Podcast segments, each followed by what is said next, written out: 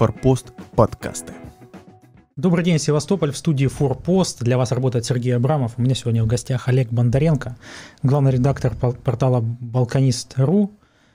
Вот она книга записки балканиста за последние два года. Здесь собрана ну, такая публицистика с вашего сайта, лучшая, как я понимаю. И я сегодня был э, на прекрасной презентации этой книги в Севастополе. Вы завершаете этот презентационный тур.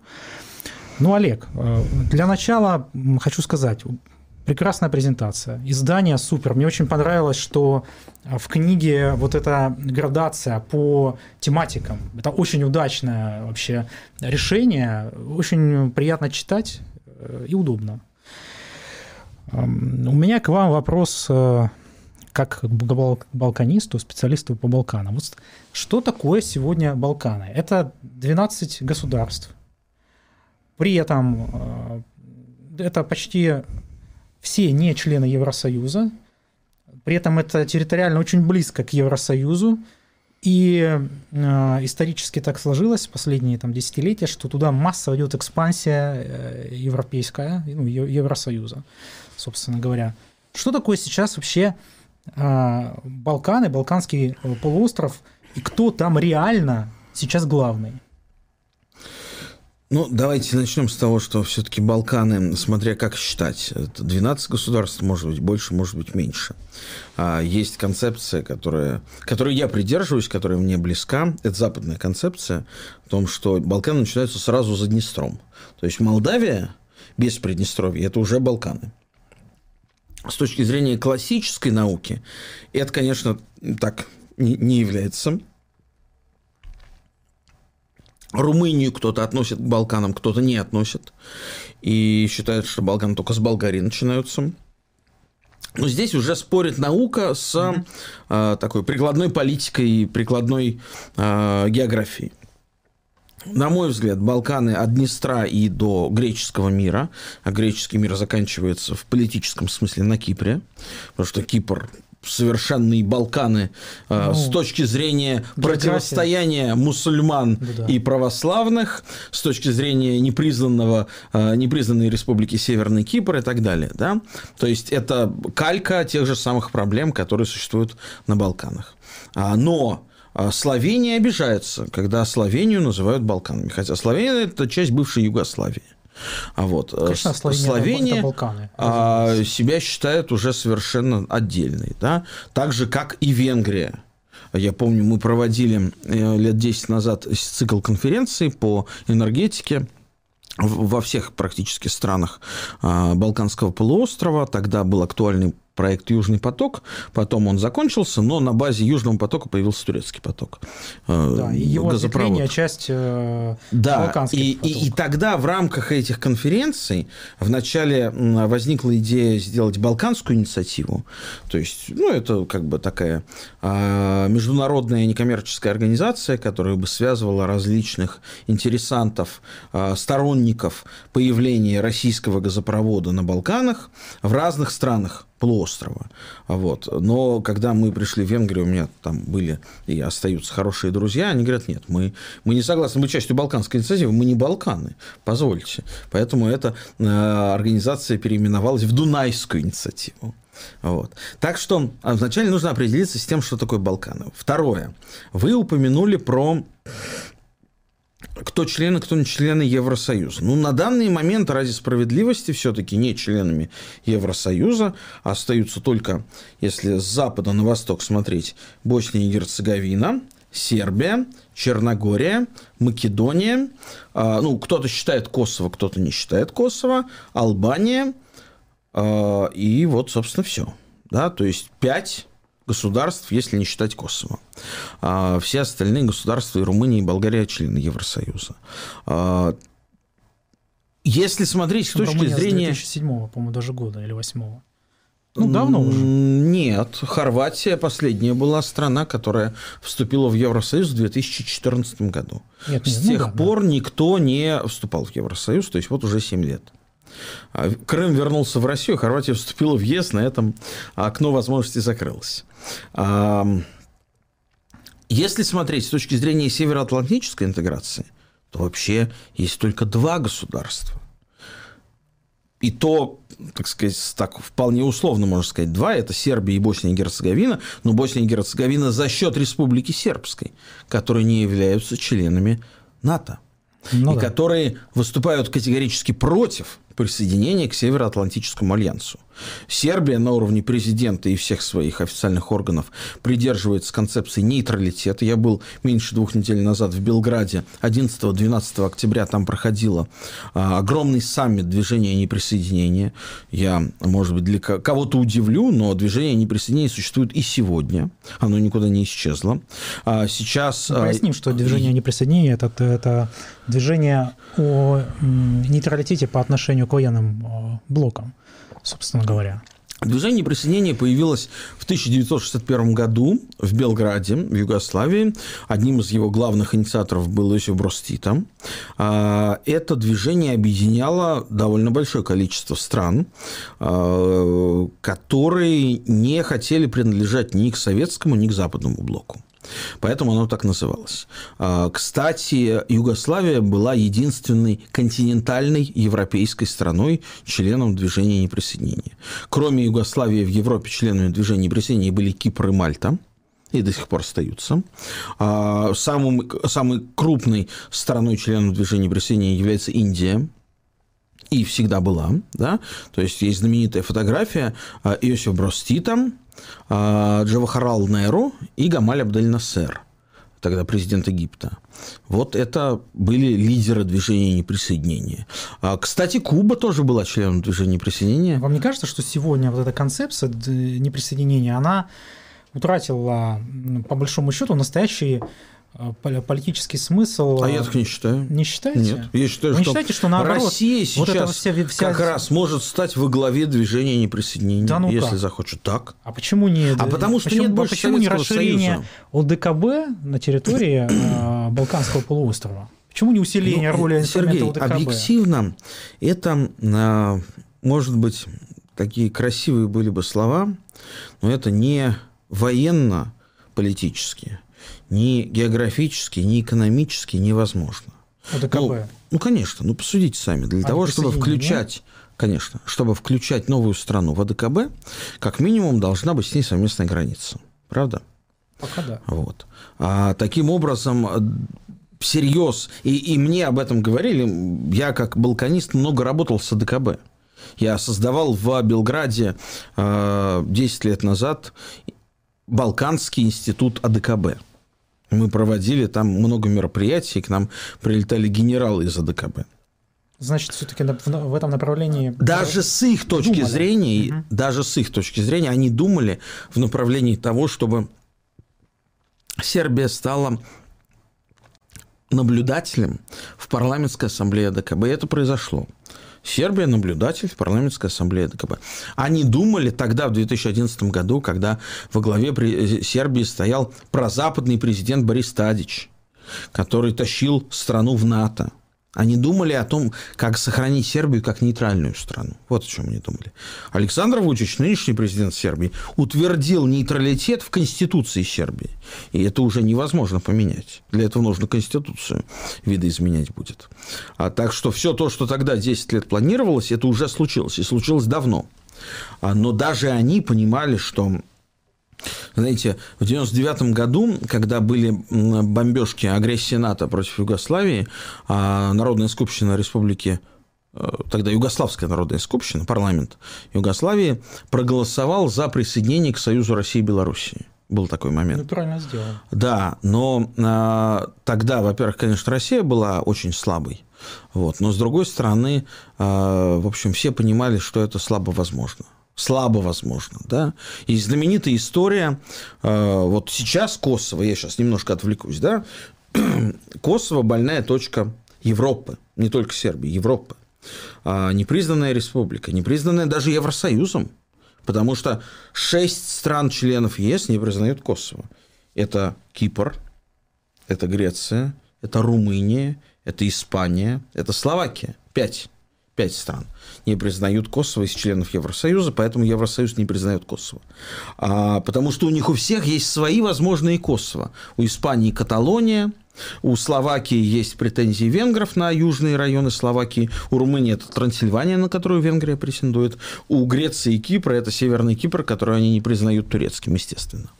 Вот. Поэтому, а, так вот, а, как вы помните, 12 июня 1999 года а, состоялся знаменитый марш-бросок, который детально описан в фильме «Балканский рубеж», недавно появившемся на российских экранах.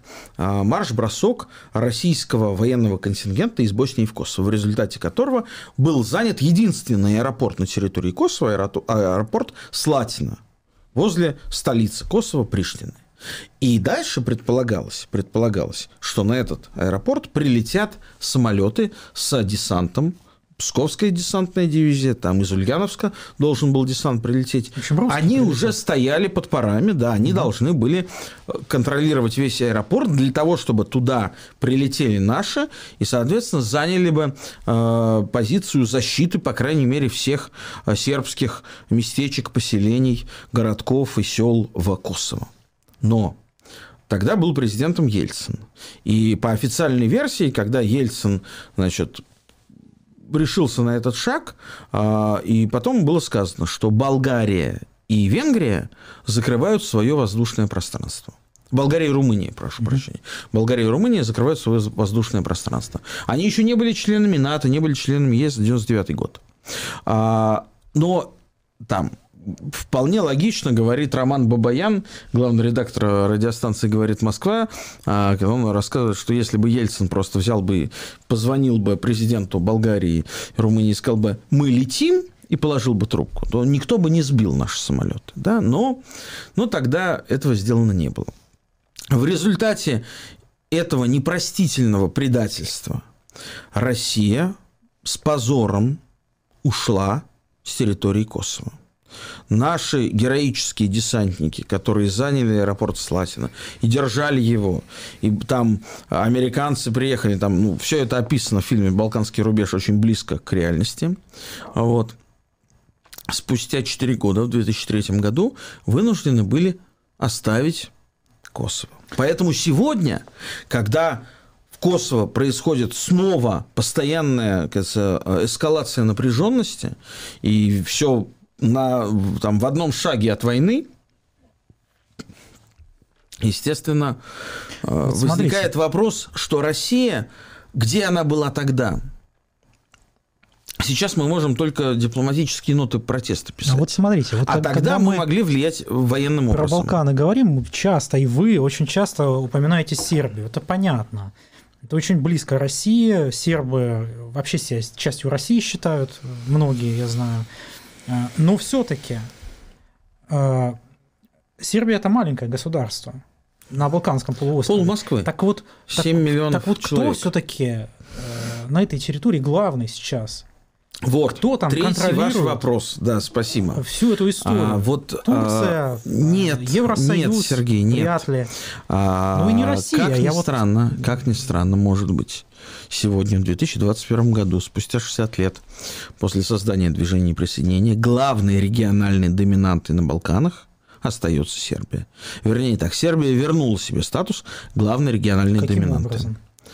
А, во-первых, э, тем, что сейчас Сербия по темпам экономического роста э, является страной номер один в Европе она развивается э, с э, темпами роста 7%, ну, там, от 5 до 7% Сербия в год. диктует э, правила жизни Значит, на Балканском полуострове? В Сербии к концу этого года уровень жизни будет выше, чем в Хорватии, члене ЕС.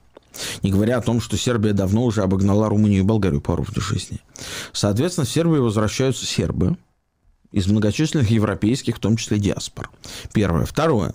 А, после того, как президентом стал Александр Вучич, он проводит политику дружбы с Россией, дружбы с Китаем. При этом у него за, рабочие за отношения, рабочие отношения с Европой, Брюсселем, рабочие отношения, кстати, даже такие были хорошие отношения с Трампом, с администрацией Трампа. С администрацией Байдена не очень хорошие, потому что администрация Байдена исторически сербов не любит администрация демократов исторически сербов не любит, да? А Александр Вучич, ну, это тоже, вот знаете, вот такой момент. А, лет 10, может, чуть больше назад шли переговоры о покупке аэрофлотом от а, югославской авиакомпании, она называлась ЯД, э, югославский авиатранспорт, да, яд. А, значит, но почему-то Аэрофлот не купил яд, хотя был в шаге от покупки. В результате яд купили арабы. И через яд многие страны Персидского залива стали заходить в Сербию.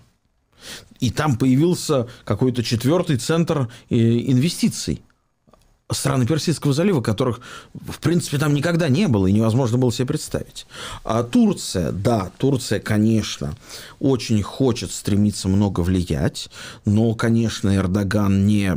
У него нет инструментов влиять на Вучича, это раз.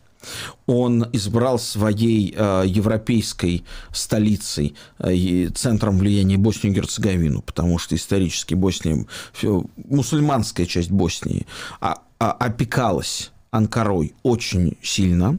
А, там строились мечети, а, были образовательные программы, огромное количество всего, что только возможно инвестиций. Там нынешний Сараево, если приехать, исламская часть Сараева, его не узнать. Огромное количество небоскребов, деловых центров. Все это построено за деньги турок и арабов. В позапрошлом году Эрдоган проводил до пандемии в 2019 году а, европейский слет турецкой диаспоры.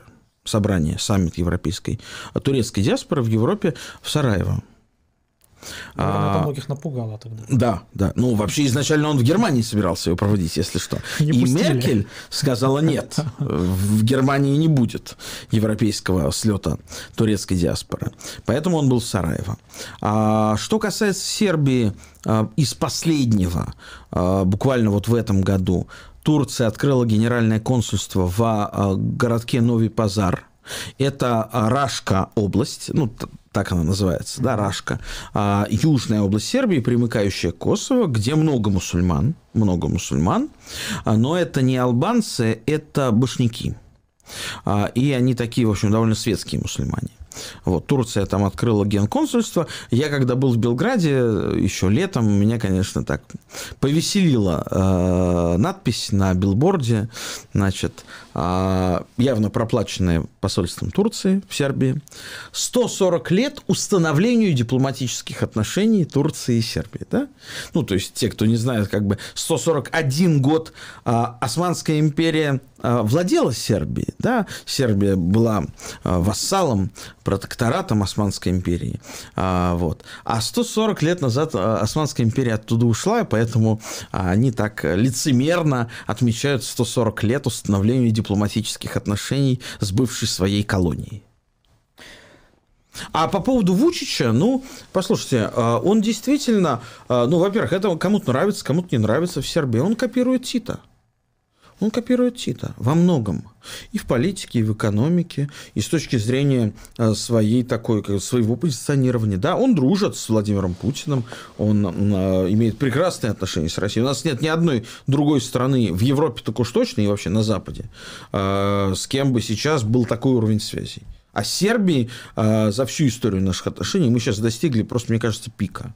Я прекрасно знаком с нашим торговым представителем в Сербии Андреем Николаевичем Хрипуновым. Знаю посольство нашей, нашего посла прекрасного а, вот, а, господина Боцан Харченко, они работают просто на износ. Почему? Потому что Европа закрыта, Запад закрыт. Раньше все делегации из всех российских ведомств, институций ездили по всему миру для развития отношений. Сейчас весь Запад закрыт для этого практически. Ну, и в силу пандемии, и в силу, э, в первую очередь, политики. А Сербия открыта. Он каждую неделю принимает там новый министр, замминистра прилетает и, э, и так далее, и так далее. Такого не было никогда. А поэтому, да, конечно, так не только Москва работает, там и Пекин активно работает, большие деньги вкладывает. Китай а Москва конкурирует насколько с Россией. большие деньги вкладывает? Да небольшие сейчас, ну, к сожалению. Ну, дело, небольшие. Небольшие.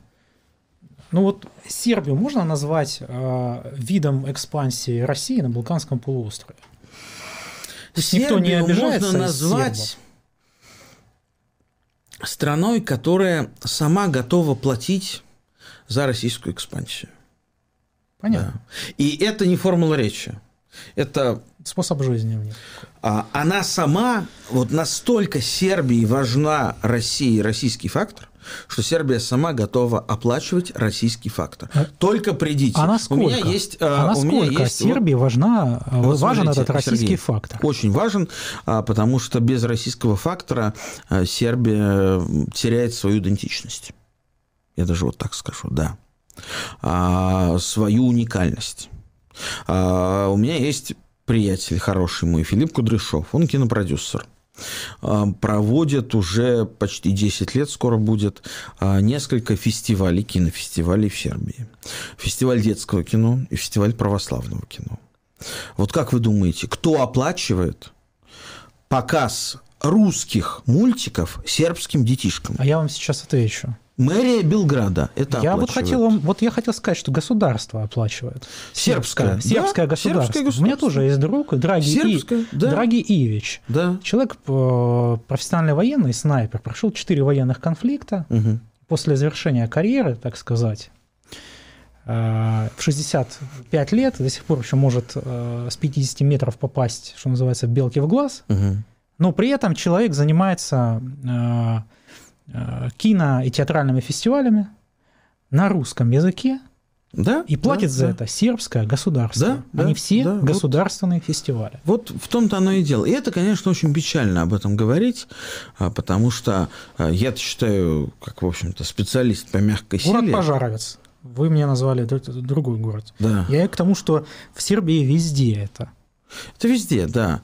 А мне это очень печально э, об этом говорить, потому что Россия выделяет космические деньги на различные организации типа Россотрудничества официально и неофициально там на, ну как тоже официально, но не на государственные организации типа Русский мир, там фонд Горчакова и так далее, и так далее, которые, ну, по-моему, сейчас на меня обидятся, наверное, многие, но я скажу честно, в большинстве своем, за редким исключением, занимаются профанацией, занимаются работой для галочки, занимаются формализмом. Вот мы сейчас провели там 35-й онлайн-семинар по какой-то теме, там с кучей различных спикеров. Ну, как бы окей, да. Я никогда не забуду, когда э, один фонд, он, конечно, себя узнает, но я сейчас не скажу, какой именно, российский, вот из этих вот мною перечисленных, проводил а, в Сараево, в Боснии и Герцеговине. Впервые в Сараево проводился некий российский форум. Туда привезли много людей, интересных людей, ученых, журналистов, политиков. Я не знаю, человек 50. Потратили большие деньги, наверное, да? А на вот этом семинаре, который там проходил, а, он, в принципе, с тем же успехом мог бы пройти вот в Севастополе. Он мог бы в Москве, в сущности, пройти с тем же успехом, потому что ни одного, подчеркну, ни одного местного представителя там не было. Ни СМИ, ни эксперта, ни политика, никого. То есть, называется, русские, с, там, ну, с сербами, с кем-то еще, с болгарами, там, ну, в общем, своя команда, да, приехала в Сараево, заселилась в отель, провела там на несколько дней форум для себя. И это не вышло нигде. Я не знаю почему. Может, не позвали, может, как-то не подумали, что надо привлечь местные. Но а, как бы, ну вот с тем же самым успехом это могло пройти в любом другом месте, потому что оно было абсолютно оторвано от локации, от, от места. локации, конечно, абсолютно оторван от локации. Меня это тогда очень сильно поразило. Вот. И это еще, вы знаете, не самый худший пример. Вы, э, вам интересно Сербия или Балканы? Или, или Балканы э, в целом, но Сербия – это ключ э, к региону? Для России Сербия – это ключ к региону, безусловно. А у нас было два ключа, но второй мы потеряли. Второй ключ от Греции, конечно. Православная Греция. Почему мы потеряли Грецию? Та У Греция... Очень сейчас э, незавидное положение. А, мы несколько раз теряли можем Грецию. Себе, мы можем просто купить а, Грецию, ну, оплатить ее долги и получить нет, этот второй ключ. Нет, Сергей, нет, Сергей, невозможно. Ничто так просто не делается. Это работа, требующая а, многих десятилетий упорного и ненавязчивого труда. А труда этого не наблюдается? И не было. По завоеванию Мы Греции. отдали Грецию британцам и давно отдали. Вот. э, Хотя э, первый правитель, премьер-министр Греции, это был граф Иван Антонович... э, Сейчас мне вылетела его фамилия из головы. Э, Я точно не вспомню. Я не специалист по Греции, но да ладно, мы, наши читатели, найдут. Это был бывший Это был- министр иностранных дел Российской империи. Да, да, это, это точно. Это, это был Кто русский человек. стал премьер-министром? Он грек по национальности, Ну, естественно, да? И он стал ну, ну, первым и- премьер-министром. Ну так, может быть, надо возвращать, или у нас нет сил возвращать Грецию, поэтому мы все-таки Ну, Сергей, и мы, а, и вы в своем мы- проекте мы сконцентрированы вспомним- на Сербии. Если мы вспомним там, конечно, исторически Россия всегда рвалась к Царьграду получить ключ от ворот Царьграда, да, и во времена а, русско-турецких войн, когда мы были совсем рядышком, а, и до того, потом, э, после революции, потом уже после Второй мировой войны, когда вот здесь вот в Крыму, в Ялте, да, была знаменитая Ялтинская конференция, и там фиксировались зоны влияния разных государств. А, Черчилль за Грецию дрался до последнего. За Грецию и за Кипр. Это наша зона влияния. Что хотите, делайте. Мы разменяем любую другую территорию, но эту оставьте нам. Разменяли. А вы знаете, какое было партизанское коммунистическое движение в Греции, которое потом а, уничтожили? Я встречался с греческими партизанами, дедушкам, которым там под сто лет. А люди прошли концлагеря, э, черных полковников и так далее, и так далее. А, Запад очень сильно дрался за Грецию, а мы как-то не дрались, вот и все. Что такое сегодня турецкий поток на, по Балканскому полуострову?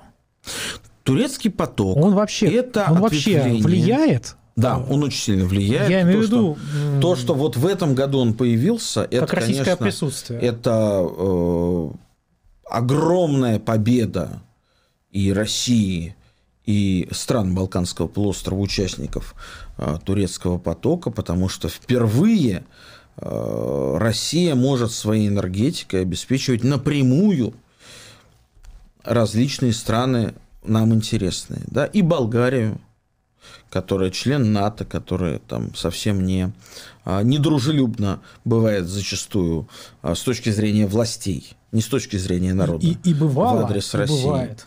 Да. А Сербия, которая получила с 1 января 2021 года российский газ, а с, вот уже сейчас Сербия из получателя российского газа превращается в транзитера. Уже сейчас российский газ через территорию Сербии начинает поступать в Венгрию. И это совсем в другая история. роде такая украинская история. Ну, украинская история тогда, она касается, в первую очередь, Болгарии и Турции, прежде всего Турции. То есть, если уж так по гамбургскому счету говорить, да, а, Россия разменяла Украину на Турцию. Была Украина со всеми своими нюансами, как нестабильный транзитер российского газа, сейчас эту монопольную функцию играет прежде всего, роль играет прежде всего Турция, которая может вентили закрыть, в принципе, да? А прежде всего через европейскую часть территории Турции российский газ поступает на Балканы. Дальше это Болгария, уже после Турции. Дальше это Сербия, уже после Турции и Болгарии, да? ну и так далее. То есть там цепочка это может множиться. По факту зависимость от Украины устранена. Но вы знаете, Сергей, я тут вот недавно подумал вот о чем. Если посчитать, сколько Россия денег вложила официально и сколько неофициально вложила в лоббирование и строительство и Северного потока, и Южного турецкого потока,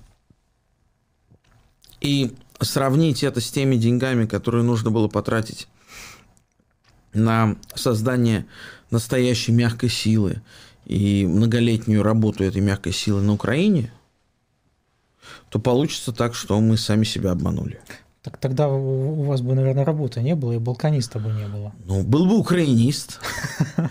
или что-то другое, в конце концов. Я 8 лет возглавлял Российско-Украинский информационный центр в Киеве. Ну а все-таки вот этот южный турецкий поток, вы-то по Балканам, по балканским странам ездите, вы видите, это влияет на то, что люди, э, простые граждане, воспринимают эту трубу как Россия пришла, вот да, русский проект. Да, да, потому что это же как не только труба, Сергей. На жизнь. Труба – это, э, знаете, вот как государство, мне очень нравится это определение государства, это возможность дешево и быстро добраться из точки А в точку Б. Вот что такое государство. Это инфраструктура. Да? Вот этот поток – это инфраструктура – вокруг которой тут же образуется, значит, есть газопровод, его надо страховать, заходят страховые компании. Нужно брать кредиты, заходят российские банки. Нужно обновлять местную локальную инфраструктуру, заходят российские железно, железные дороги, РЖД за, зашли. Да?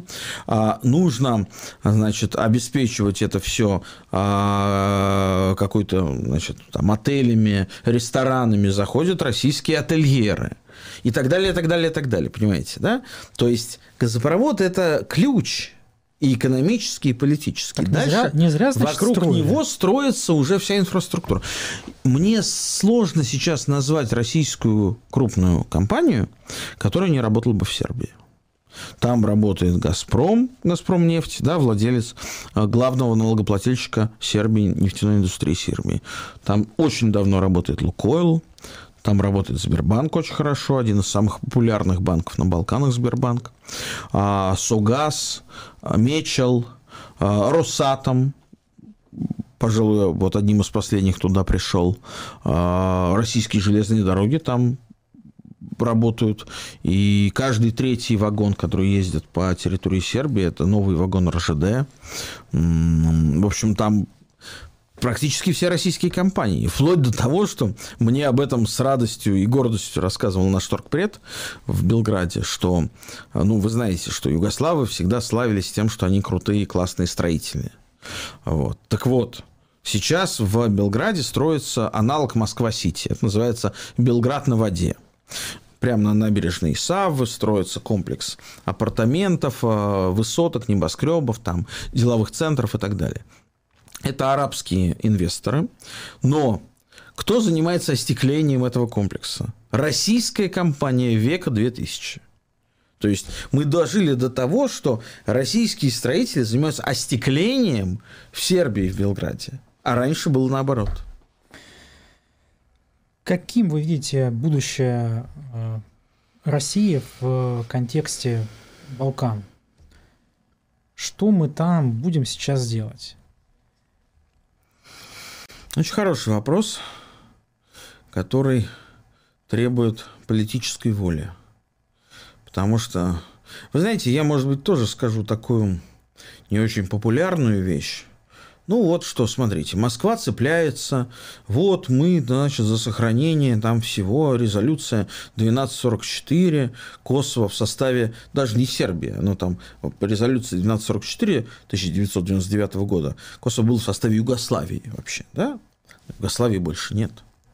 А, это правильно. Это правильно как бы держаться за те рубежи обороны, которые были когда-то взяты. Ну, Но... Ну, как британцы держатся, ну и, собственно говоря, и мы за Ялтинскую конференцию. Да, да, но мир не стоит на месте, понимаете, и выигрывает тот, кто предлагает что-то новое. А Москва не предлагает ничего нового. И в этом большая проблема. То есть, конечно, нам нужно держаться за это. Я не призываю там отменить резолюцию 1244, боже сохрани. Но надо рассматривать и другие варианты, и обсуждать их. Ну, например? Ну, что например, вот, э, что вот вопрос разграничения Косово. Актуально, да. Угу. Очень актуально. Косово – это исторически сербская земля, а, которая связана А в Kosovo готовы? Эпосом, эпосом связано с а, вообще установлением сербской государственности. Да? Косово готово это Но обсуждать? в Косово живет 5% сербов. Ну, как это изменить? Их там не появится 50%. Ну, выдать сербские паспорта. Нет. Ну, их не возьмут, потому что это... Понимаете, на значит, Балканах... Значит, там не готово. На Балканах э, народы и государства живут по этническим границам.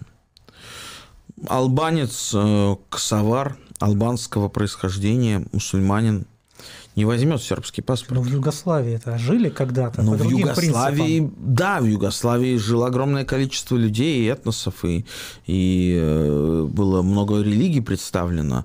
Но Югославия, как и Советский Союз, была основана на принципах социальной справедливости, равенства, братства. Тех ценностях, которые давно уже не пестуются. И что, нам нужно восстановить коммунизм для того, чтобы снова Я стать знаю, это вы интернационалистами? На Балканах нужно коммунизм возродить? Знаете, коммунизм был э, идеологией 20 века очень успешной, очень яркой, очень важной. И, в принципе, я к этой идеологии отношусь с большой долей симпатии. Но надо смотреть в будущее. А, я не думаю, что коммунизм вернется на планету. Ну, вот вы с коллегами подготовили большой время, труд. Да. А, Все, что говорят вот эксперты, ведущие ученые, которые на портале Балканист присутствуют регулярно о будущем, вот о том, о котором вы сейчас говорите. Будущее, я имею в виду, а, экспансия. Ну, вот раз, я, я позволю России, да, да, завершить мысль насчет э, разграничения Косово прежде всего. Была эта концепция, которая не обсуждалась прям вот так публично, потому что это очень острый вопрос. А, даже президент Сербии говорил о том, что, в принципе, ну, обсуждаются разные варианты, но не вдавался в детали. А, суть концепции разграничения состоит в том, что а, Сербия забирает назад под свой фактический контроль сербские районы севера Косово, там три общины, где пока еще живут сербы, пока их оттуда еще не выгнали. Пока. Главное слово пока. Да?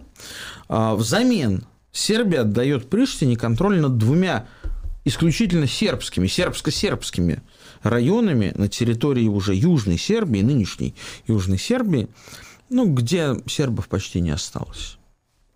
К сожалению, да. Прешево и Буяновец. А, и как бы всем хорошо, да? Ну, в Прешево-Буяновце нет сербов там живут албанцы. Ну, ну, как бы им комфортнее будет в составе Косово. Да, так, так и есть. Сербы хотят вернуться в состав Сербии, те, которые живут на севере Косово. А кроме тех, которые живут на севере Косово, там, может быть, разве что в двух-трех еще местечках остались сербы в количестве нескольких тысяч человек. Тысяч. Вот. На двухмиллионное Косово. Я не утверждаю, что это панацея, что это прекрасный и единственный возможный способ. Но это какой-то вариант, который можно обсуждать. Может быть, московскую площадку сделать и обсуждать на ней вот эти все э, вещи? Московскую, а даже если так говорить, не только московскую, не столько московскую, сколько казанскую или грозненскую площадку можно и нужно было бы предложить казанцу. давно. Давно. Но этого не было сделано. И с косоварами никто не вступал в такие отношения.